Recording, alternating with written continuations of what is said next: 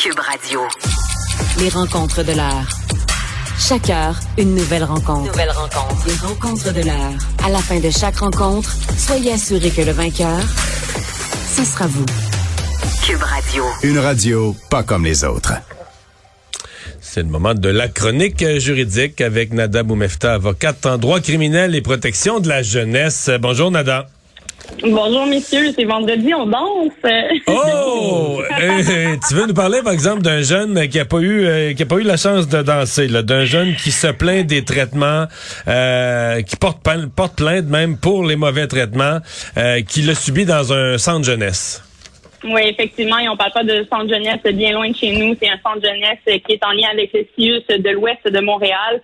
Et quand on parle de centre jeunesse, c'est pas un centre de détention, ça je tiens à le rappeler. Ce sont souvent des jeunes qui euh, se retrouvent sous la protection du directeur de la protection de la jeunesse, donc sous des dossiers de DPJ qu'on amène là-bas parce qu'on n'a pas de famille d'accueil ou parce qu'on juge que pour la sécurité et l'intérêt de cet enfant-là, il est mieux qu'il soit encadré entre ces murs-là. Et ce jeune-là, malheureusement, s'est retrouvé contraint et isolé dans une pièce euh, à l'aveugle, c'est-à-dire sans fenêtre, située au sous-sol du Centre de protection de la jeunesse à Montréal.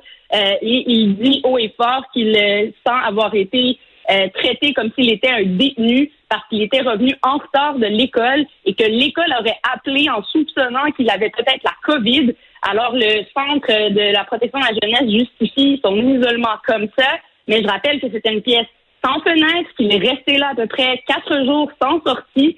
C'est ce qu'il mentionne. Et mentionne également qu'on l'aurait privé d'accès à Internet, à son portable, téléphone cellulaire et un ordinateur.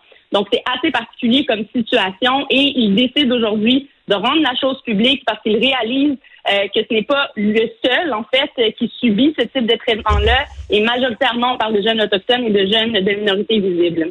Mhm.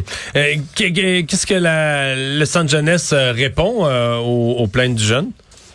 Ça, je trouve ça assez particulier. Il y a un rapport qui aurait été euh, fait pour voir s'ils auraient agi euh, dans les bonnes circonstances, dans les bonnes mœurs, et on les euh, appuie en mentionnant qu'en raison de la pandémie à l'époque, ça se serait passé à- au printemps, euh, l'isolement était nécessaire du jeune et que parce que, et là, attachez votre sucre, il, il aurait manqué de pièces euh, pour le mettre en isolement, ben, on l'a mis dans une pièce qui, qui eux-mêmes, ils appellent le nid, euh, qui n'a pas de fenêtre, effectivement. Ils mentionnent que le jeune pouvait avoir accès à des rayons de soleil du corridor, mais qu'il n'est pas dans les euh, mœurs du centre, et c'est ce que la directrice de vient appuyer, d'isoler des jeunes que normalement, ils ne sont pas euh, emprisonnés 24 heures sur 24, et qu'il a eu accès à de l'air frais via la cour, et qu'on ne lui a pas empêché d'avoir accès à son ordinateur, donc on nie tout d'un point à l'autre.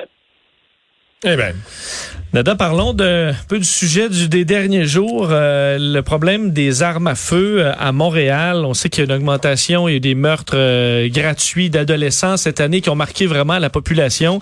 Tu veux le faire euh, le tour avec nous un peu des solutions qui sont euh, ben, qui sont à notre portée. On parle beaucoup des, des policiers, d'intervention policière, mais ça s'arrête pas là. Non, effectivement, il voulait absolument revenir là-dessus. Mais juste pour terminer sur notre premier sujet par rapport aux solutions, là, juste mentionner que le jeune va aller devant la commission des droits de la personne pour défendre ses droits. Et alors, on va suivre l'affaire, voir qu'est-ce qui va euh, en ressortir, parce que je le vois sur le terrain en DPJ. Malheureusement, les centres de jeunesse, nos jeunes ne sont pas toujours aussi bien traités qu'on le pense. Est-ce que c'est un manque de ressources ou un manque de façon de faire à suivre? Pour revenir à ça, euh, effectivement, Vincent l'a vu, malheureusement, avec le décès tragique d'un troisième adolescent, la réalité sur le terrain, ce qu'on voit, entre autres, via les organismes, c'est qu'effectivement, bon, il pourrait y avoir une, une augmentation de violence, mais surtout d'accessibilité, de facilité à se procurer des armes à feu. Et une des solutions qui a été suggérée, c'est entre autres une augmentation de présence policière. Mais ce que je soulève et je veux absolument soulever aujourd'hui, c'est que c'est une solution, mais est-ce que c'est la seule solution qu'on doit prendre? Je ne pense pas. On doit agir dans les quartiers, surtout au niveau de la proximité et en concert avec les OBNL, les écoles, les centres jeunesse et les centres communautaires. ouais. Euh, les euh, l'impression qu'on a c'est quand même qu'il y a eu euh, un relâchement, mais c'est-à-dire que pour les jeunes qui sont criminalisés là, complètement dans les gangs de rue, euh, drogue, prostitution, armes. quand même une impression que la vie a été facile dans les dernières années. C'est qu'on a recruté, puis on, a fait bien de l'argent, puis euh, à telle enseigne que, tu sais, je, je, je disais cette semaine avec Pierre Bruno, sais, dans la vie, les jeunes ont comme un Y, là, euh, des choix de vie. Tu pars à gauche, tu pars à droite dans un Y comme sur la route, là. Puis je pense qu'il faut qu'on travaille sur les deux branches du Y. La branche, là, tu nous parles, oui, de, du communautaire, de l'éducation. La branche du droit chemin, là, il faut la rendre plus intéressante, plus attrayante, plus que les jeunes soient plus supportés. Mais il faut aussi que l'autre branche soit moins belle. là. Si ce que, tu vois, c'est que les gens qui sont dans les gangs de rue sont riches, ils ont de l'argent, ils ont pas peur de se faire arrêter, ils ont des bijoux, une BMW, des filles. Ben je veux dire, euh, ça va être tentant pour d'autres jeunes. Si ce que t'entends, c'est que les jeunes des, euh, des gangs de rue, il y en a 80% qui sont en prison, ils ont la police tout le temps après eux autres, ils sont pas capables de, plus capables de rien faire, ils se font arrêter tout le temps. Là, euh, tu comprends, dans, ton choix de vie, et ça va devenir moins intéressant. Mais moi, j'ai l'impression présentement que dans le, le- les choix de vie des jeunes là, qui sont sur le bord, là, dans, ils arrivent au Y, qui sont dans l'entre-deux, c'est trop facile, c'est trop beau. La vie des gangs de rue est trop une vie rutilante, une vie à succès présentement, que c'est plus tentant là, de dire ah ben moi je vais rester dans le droit chemin, je vais aller à la maison des jeunes, je vais étudier. ça devient tout ça devient loser. Je me trompe-tu? Ben, effectivement, c'est un problème, et encore plus en raison de la présence des médias sociaux, des, Insta de ce monde et du partage qui peut se faire facilement, des influenceurs qui peuvent être très négatifs également qu'on peut retrouver. Il n'y a pas de filtre euh, qui se font euh, via les réseaux sociaux et cette facilité-là également d'avoir accès à ça et, comme tu le dis, d'intégrer des, des membres de gangs de rue ou de la criminalité avec un, un claquement de doigts. Et c'est pourquoi je mentionne, et je pense que c'est très important, il faut investir dans nos jeunes, investir dans nos quartiers et en fonction de chacun des quartiers aussi. Là, donc, de dire on va donner équitablement à tous les quartiers, c'est complètement faux. Là. Un enfant qui va être sur le plateau Mont-Royal ne vit pas la même réalité qu'un enfant où le transport en commun est, par exemple, moins accessible pour Ouais. se rendre à l'école. Et ça, je le vis en Mario dans mes dossiers de DPJ. J'ai des jeunes qui, à qui on reproche avoir manqué l'école ou avoir été trop souvent en retard. Et quand je m'assois avec eux, ils me disent, ben là, Nada, l'autobus, il passe à l'heure. Euh, quand je le manque, ben, j'ai manqué déjà tout mon avant-midi. Fait que je me retrouve à y aller seulement l'après-midi où il y a des problématiques comme ça. Donc, on voit comment ça peut être très euh, de base comme problématique, mais c'est quelque chose dont on a le pouvoir et on peut changer les choses.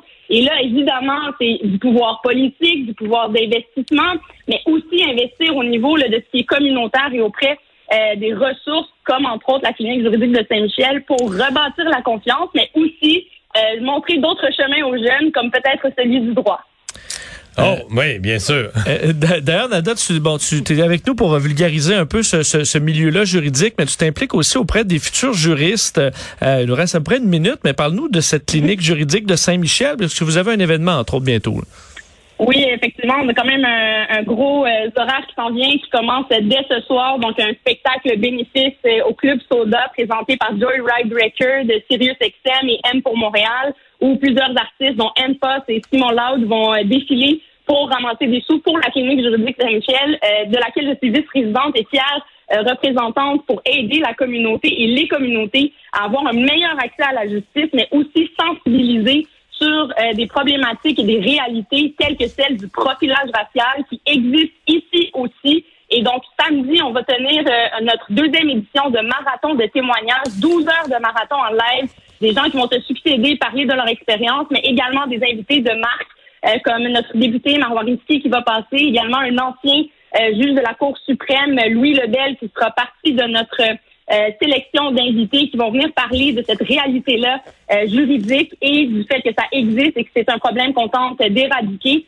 entre autres en aidant les gens dans leur démarche juridique, que ce soit déontologique devant la Commission des droits de la personne ou même dans des dossiers criminels dont on a eu la chance d'avoir des résultats, entre autres d'acquittement euh, cette année. Alors on désire pousser plus, aider encore plus, mais surtout sensibiliser la population et être euh, euh, savoir que ça existe et euh, pouvoir agir. Donc, n'hésitez pas à faire des dons, c'est ou à venir ce soir au show, euh, sachant que tout est réouvert. Alors, on va pouvoir danser ensemble, Oh. mais pour la bonne cause.